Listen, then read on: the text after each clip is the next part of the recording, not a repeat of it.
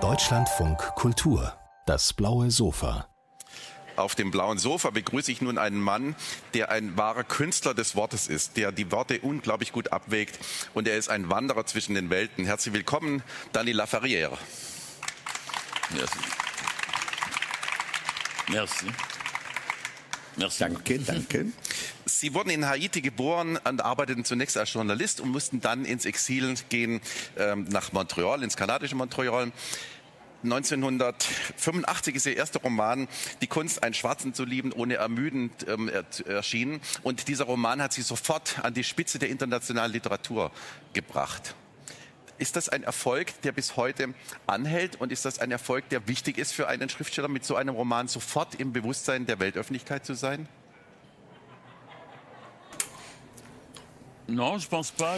Nein, also das glaube ich nicht. Ich war dermaßen glücklich, äh, in Ruhe schreiben zu können, denn äh, zuvor hatte ich in vielen Fabriken gearbeitet und äh, war dort vor allen Dingen als illegaler Arbeiter tätig. Das war sehr, sehr schwierig.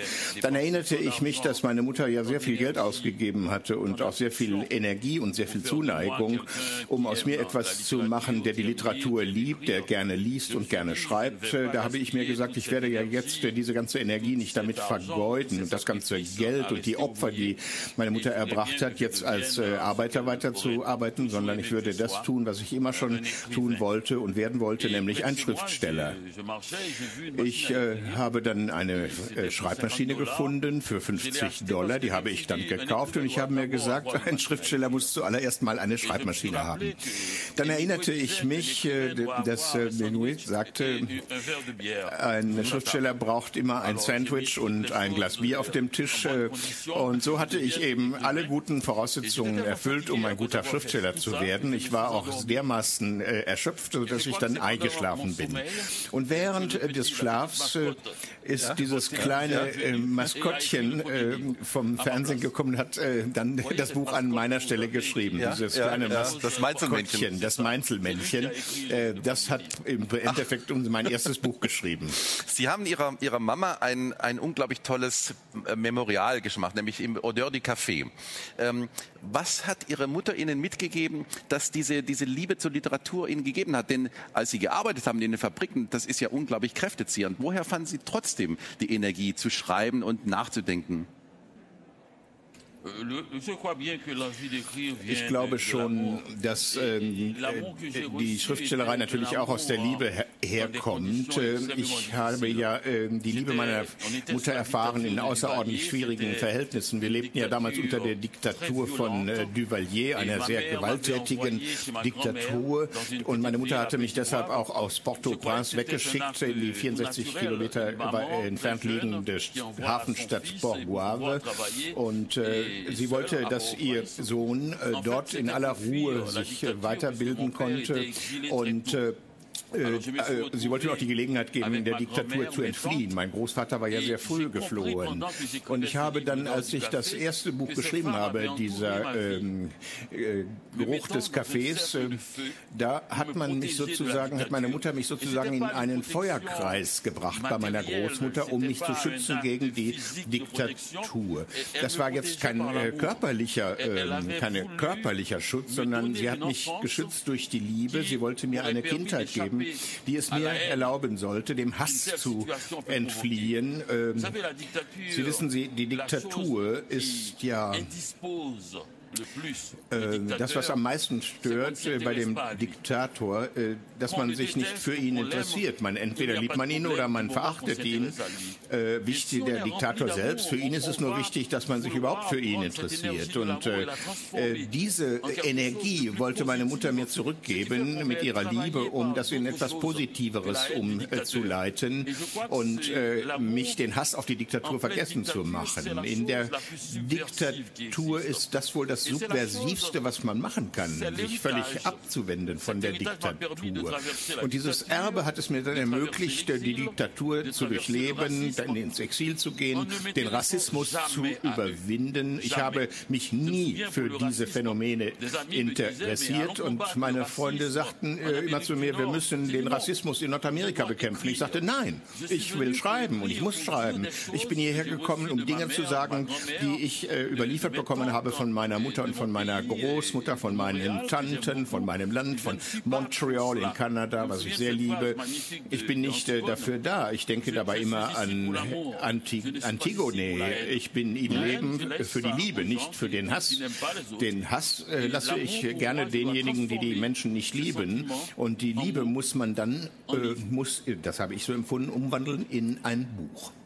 Ich glaube, das zieht sich, wenn ich es richtig verstehe, durch ihr ganzes Werk. Sie hassen Zuschreibungen. Sie möchten nicht interpretieren, ähm, nur weil sie aus einer bestimmten Schicht kommen, weil sie aus einer eine bestimmte Hautfarbe haben, eine politische, äh, politische Denkweise. Sie möchten nicht festgelegt werden auf Rollen. Das ist etwas, was sie, glaube ich, das ganze Leben lang bisher vermieden haben und es auch sehr erfolgreich vermieden haben, weil sie nämlich den Blick öffnen für andere Sachen, die wichtiger sind. Ja, genau. Ich, damit bin ich beschäftigt. Wenn man etwas zu tun hat, etwas Sinnvolles zu tun hat, dann ist man äh, nicht immer abgelenkt. Ähm, wenn man schreiben will, dann gibt es ja viele Menschen, viele Dinge, viele Ereignisse und viele äh, äh, Dinge, die sie zerstreuen, sodass sie nicht an ihr Ziel gelangen. Das ist eine Situation, äh, die, der, die eine sehr edle ist. Die Menschen wollen nicht, dass wir äh, irgendwo am Ziel ankommen. Auf der anderen Seite gibt es auch viele Menschen, die äh, den gleichen Weg gehen und befördern wie sie selbst. Und die wollen ihnen helfen. Die Welt äh, will neue Dinge hören. Sie ist sozusagen ausgehungert nach äh, diesen neuen Dingen. Wir sind alle neugierige Kinder und wir wollen die ganze Musik kennenlernen, die Rhythmen, die Akzente, die Berichte über die Welt. Und das von Kindesbeinen an. Der wichtigste und bedeutendste Teil in meiner Kindheit war wohl, als meine Mutter mir äh, Bücher vorlas. Und ich glaube, das hat sich für uns nicht geändert. Die Individuen, die einzelnen Menschen äh, wollen äh, genau diese Dinge wahrnehmen und sie wollen den Gesang wahrnehmen und wollen dann spüren, wie sie das verändert. Und daran wollen andere sie wiederum hindern. Warum soll ich denn über meine Lebensumstände äh, schreiben? Äh, ich, wenn ich jetzt äh, schwarz bin und es Rassismus gibt, dann brauche ich ja nicht äh, über den Rassismus zu schreiben selbst wenn ich in meinem letzten Buch sehr viel über den Rassismus in Nordamerika geschrieben habe. Sehen Sie, äh, man muss sich ja vorstellen, äh, man muss in einer Situation äh, beiwohnen und dann erkennen, dass äh, das eigene Land, die eigene Stadt, das eigene Stadtviertel Sehen Sie, äh, in so einer unangenehmen Verfassung äh, wegen des Rassismus findet, dass die Menschen selbst das Bedürfnis haben, etwas zu verändern. Gut, die Weißen äh, leiden ja nicht, den, äh, leiden ja nicht unter dem Rassismus. Deshalb wollen sie ähm, auch äh, nichts verändern. Aber ich als Schwarzer, ich kann mich ja nicht darum kümmern. Ich will neue Gefühle einbringen. Ich habe etwas ganz anderes vor. Ich bin auch damit beschäftigt, genau diese neuen Gefühle in den Menschen hervorzubringen. Und ich habe auf mein, als ich angefangen habe zu schreiben, habe ich an meine Tür, äh, an meiner Tür einen Zettel aufgehängt, als die, die Freunde immer wieder kamen und klopften äh, und wollten dann was von mir. Dann habe ich auf den Zettel geschrieben, ich bin beschäftigt, ich habe zu tun. Sehen Sie, ich brauche die Konzentration. Ich brauche diese äh, Fähigkeit, auch äh, mit Konzentration und Geduld zu arbeiten. Und dafür, äh, das braucht man, wenn man in eine Welt eintritt, die man äh, verändern will, hin zu einer Welt, die man noch gar nicht kennt. Man nimmt das, was man schon kennt und verwandelt es oder wandelt es um in etwas, was uns tatsächlich interessiert. Und, denn wir wissen ja gar nicht, was äh, der Welt äh, widerfahren wird, die wir ja erst noch zu verändern haben. Das heißt, ich bin der allererste, der an dem interessiert ist, was ich selbst schreibe und deshalb muss ich tief, tief eintauchen in das Universum, das ich selbst kenne, um es äh, kennenzulernen, um von ihm zu lernen und mich dann verändern zu können. Und das, äh, damit habe ich viel zu tun. Da sind Sie sehr furchtlos und ich glaube, Sie machen sich damit nicht immer Freunde, weil Sie schreiben natürlich in einem, in einem der Kapitel in, in Granate oder Granatapfel, was hat der Schwarz in der Hand, das Buch, das gerade erschienen ist, äh, über Rassismus, aber Sie geben dem eine ganz neue andere Art der, der Wahrnehmung. Sie sagen, es gibt auch ein Rassismusgeschäft. Man kann mit dem Rassismus ein Geschäft machen. Es ist eine Industrie entstanden, eine Musikindustrie, eine Filmindustrie. Ähm, das hat Ihnen wahrscheinlich auch nicht nur Freunde eingebracht, diese Bemerkung. Ja, ich schreibe ja nicht, um mir Freunde zu machen. Ich äh, schreibe, um viel mehr zu erreichen. Das, was äh, in der Zeit damals passiert ist, äh, man hat ja vielleicht äh, äh, zu eng die äh, Verbindung ähm, begriffen zwischen Schriftsteller und Publikum und Leserschaft. die Schriftsteller gehen natürlich auf die Leute zu, und sie halten Konferenzen ab ähm, und die Leser und Leserinnen halt halten uns auch auf der Straße an, um mit uns zu sprechen. Dafür ist die Literatur natürlich nicht nur gemacht. Sie ist dazu auch gemacht, dass man ein Buch schreibt, das dann jemanden so berührt, dass er mit anderen darüber spricht. Der wirkliche Autor muss äh, sichtbar sein. Wir sind ja Leser und äh, Schriftsteller und Autor äh, unterwegs auf dem Weg, einen, einen Schatz zu finden. Wir sind auf einer Schatzsuche. Den, und deshalb müssen wir uns nicht treffen, sondern wir müssen uns sozusagen über eine Karte beugen, die vielleicht Piraten hinterlassen haben, um dann gemeinsam diesen Schatz zu finden und zu heben. Ich glaube nicht, dass das Gefühl des Lesers oder der Leserin äh, unbedingt beim Schriftsteller ankommen muss, beim Autor, bei der Autorin ankommen muss. Äh, das sind ja so viele auch. Das Buch ist da, um zu bleiben. Es wird viele, viele Leserinnen und Leser finden. Und ich habe auch schon ein Buch veröffentlicht und dann kommt ein Freund auf mich zu und sagt, Mensch, was hast du uns denn da äh, geschrieben? Das ist ja ein ganz furchtbares Buch. Dann sage ich, tut mir leid, ich hätte euch gerne ein schöneres Buch geschrieben, aber das, dann bin ich natürlich auch ein bisschen traurig. Aber äh, an der nächsten Ecke treffe ich auf jemanden, der sagt, welch ein wunderbares Buch. Und dann bin ich natürlich froh und fröhlich und danke äh, demjenigen oder derjenigen, pfeife ein Lied und setze mich wieder an die Arbeit. Und äh, irgendwann sage ich nämlich, ich werde jetzt nach Hause gehen und werde das Buch einfach mal wirken lassen. Ich muss die Menschen äh, nicht belehren äh, im Hinblick auf ihre Gefühle.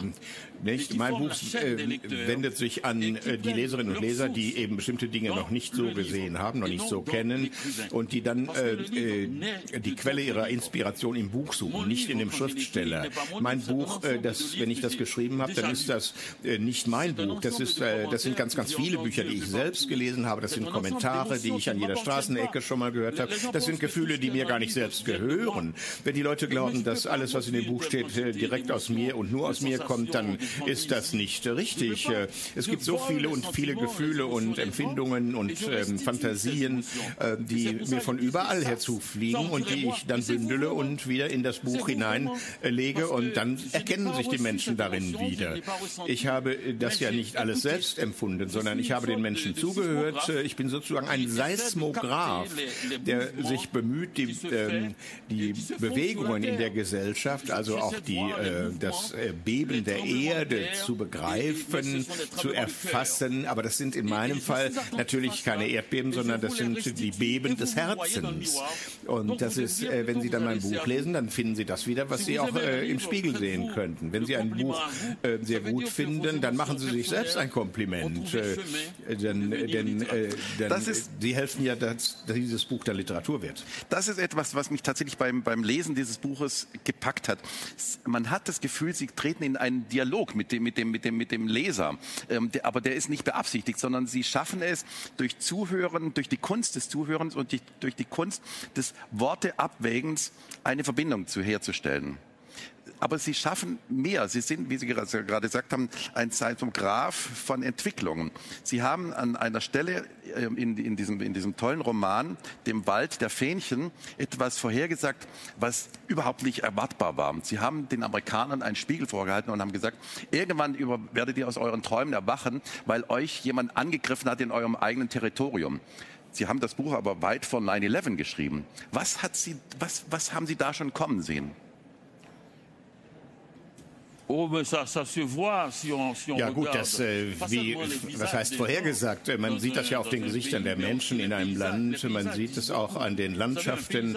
Äh, die Landschaften erzählen ihnen sehr viel, äh, denn die Landschaften sind ja von den Menschen gestaltet mit den Dörfern und so weiter. Und wenn man dann so aggressive Städte baut, wenn man Dinge aufbaut, die tatsächlich nicht ähm, wachsam auf die Gefühle der Menschen eingehen, gehen. Wenn man Häuser baut, in denen die Menschen keine Lust haben zu wohnen, dann äh, läuft dann, dann passiert da was. Und wenn man ähm, die Leute äh, da in die Falle laufen will, sehen Sie, dann äh, sie stellen sich dann irgendein Fähnchen in den Vorgarten. Oder, aber wenn Gewalt und Hass einen solchen Punkt erreichen, wie ich das in äh, dem Süden der Vereinigten Staaten beobachten konnte, wo sie praktisch äh, in jedem Haushalt äh, ein äh, Porträt, ein Bild finden von einem äh, toten Soldaten, einem gefallenen Soldaten, wenn der äh, Tod äh, da ist, wenn man äh, tatsächlich äh, äh, eifersüchtig ist auf den Tod eines anderen, wenn Gefühle über,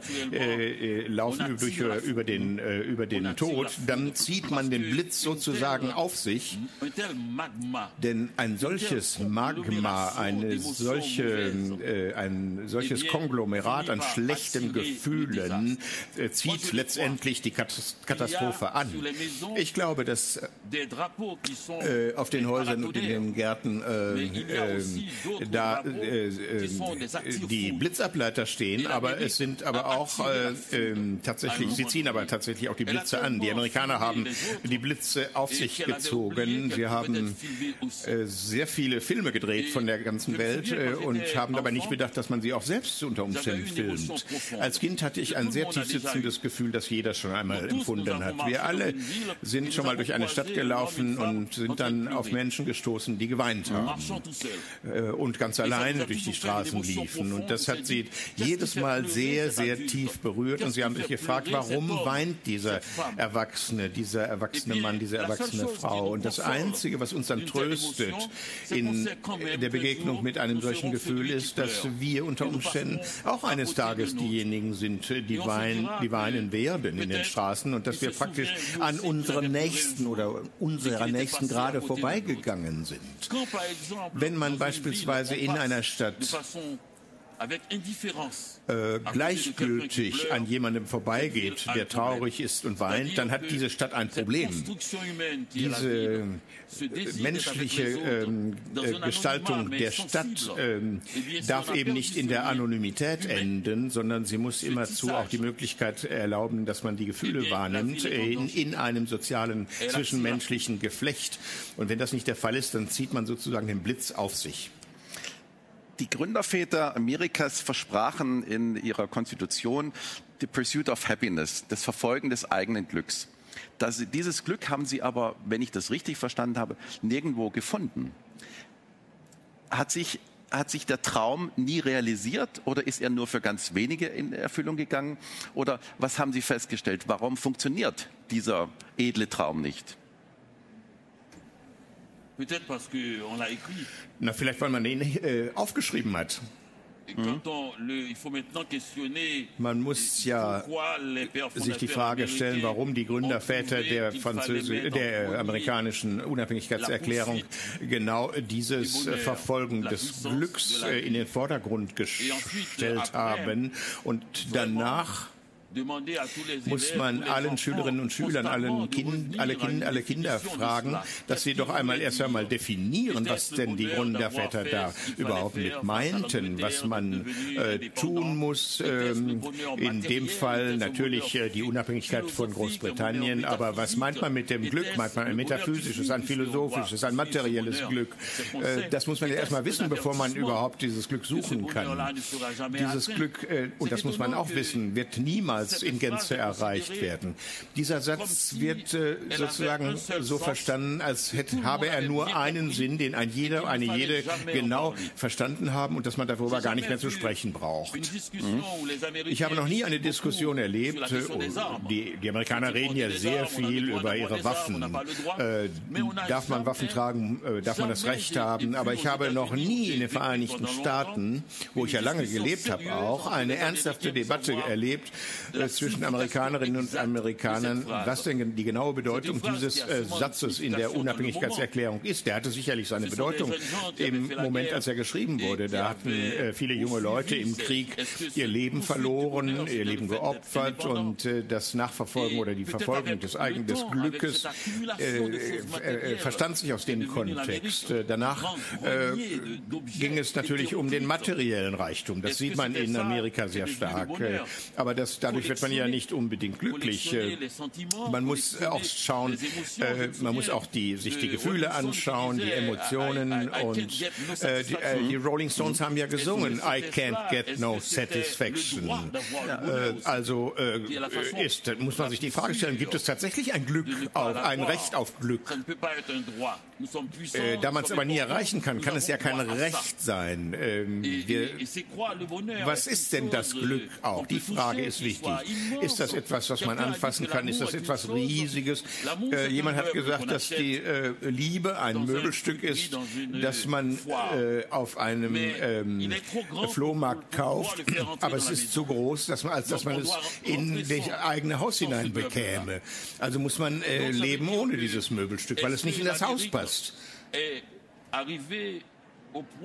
Also die Frage, ist Amerika an dem Punkt angekommen, äh, dass die Menschen äh, tatsächlich glauben, dass Glück immer nur das ganz große Glück äh, sein muss. Bei denen ist ja immer alles ganz groß. Die Autos sind ganz groß. Ähm, die Frage ist ja, ähm, verfolgt das Glück uns? Die Amerikanerinnen und Amerikaner haben es vielleicht mittlerweile aufgegeben, äh, das Glück zu suchen, weil sie hoffen oder sie meinen, das Glück würde sie von alleine finden. Ja, das ist eine wirklich interessante Frage, weil Sie durch die Beobachtungen von alltäglichen Situationen es schaffen, einen großen Zusammenhang herzustellen. Erkennen Sie im Kleinen das große Ganze? Ah, ja, klar, natürlich. Das ist ja genau das, äh, was man versucht hat, äh, den Leuten auszutreiben. Diese vielen kleinen alltäglichen Kleinigkeiten. Äh, wenn man jetzt eine, sich eine große Makrogesellschaft entwirft, dann hat man vielleicht vergessen das kleine Unglück. Ich erinnere mich an meine Mutter, als wenn sie Zahnschmerzen hatte. Dann sagte ich, Mama, warum nimmst du nicht ein Schmerzmittel gegen äh, diesen leichten Schmerz, der dir so auf die Nerven geht, fällt? Und sie sagte, du, weißt du, mein Schatz, wenn ich diesen kleinen Schmerz bei mir behalte, dann hilft mir das, äh, nicht über große Schmerzen nachdenken zu müssen. Sehen Sie, äh, dass, äh, wenn man man das gegeneinander stellt, dann ist das wie mit dem Glück. Es gibt ja Augenblicke im Leben, wo es tatsächlich möglich war, eine Empfindung der Freude, eine ganz autonome Empfindung der, äh, zu leben. Äh, um, man denkt dann an etwas Schönes, um äh, dem großen Schmerz zu entgehen. Äh, wenn also die ganze Welt nun äh, versucht, es gegeneinander aufzuwie äh, aufzuwiegen, den kleinen Schmerz gegen den großen Schmerz.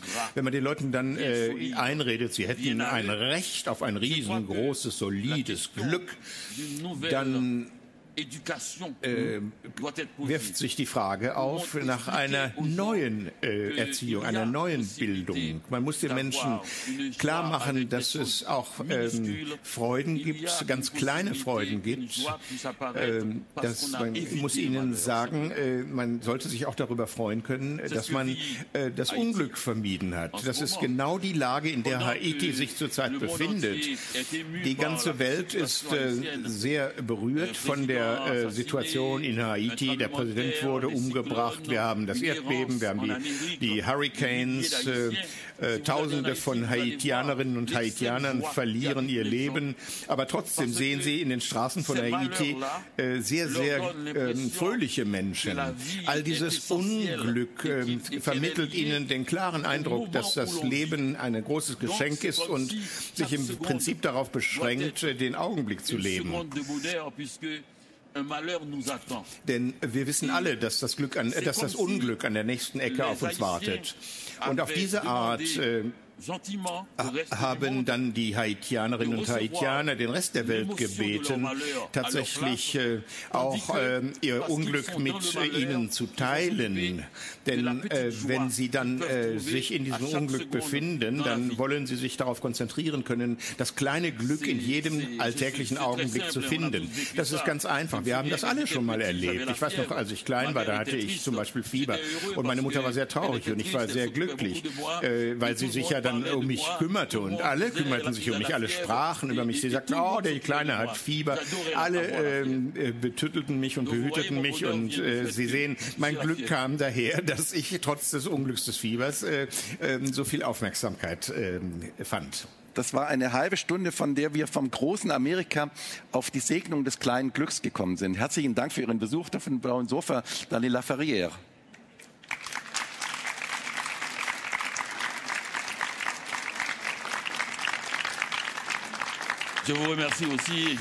Ich danke Ihnen auch äh, und ich sage Ihnen allen, behalten Sie Ihr kleines Fieber für sich. Das wird Sie weiter in Bewegung halten. Dankeschön.